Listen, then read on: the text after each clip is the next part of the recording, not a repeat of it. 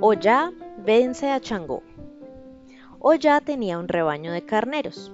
Había uno pequeño que por cariñoso se había convertido en su mascota.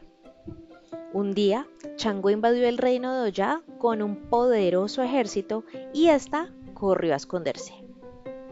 El rey del fuego pensó que había ganado fácilmente la guerra, pero no encontró a la soberana por ninguna parte, lo que hizo que se sintiera desconcertado.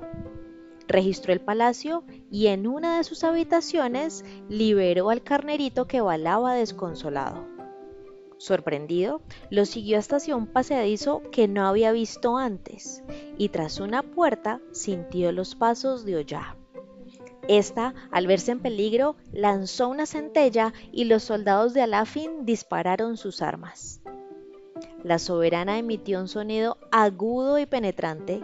Comenzaron entonces a salir los espíritus que venían de las entrañas de la tierra, formando una fuerza temible. Los invasores temblaron de miedo y su jefe palideció. La organizada fuerza militar se deshizo en segundos por donde mismo había venido.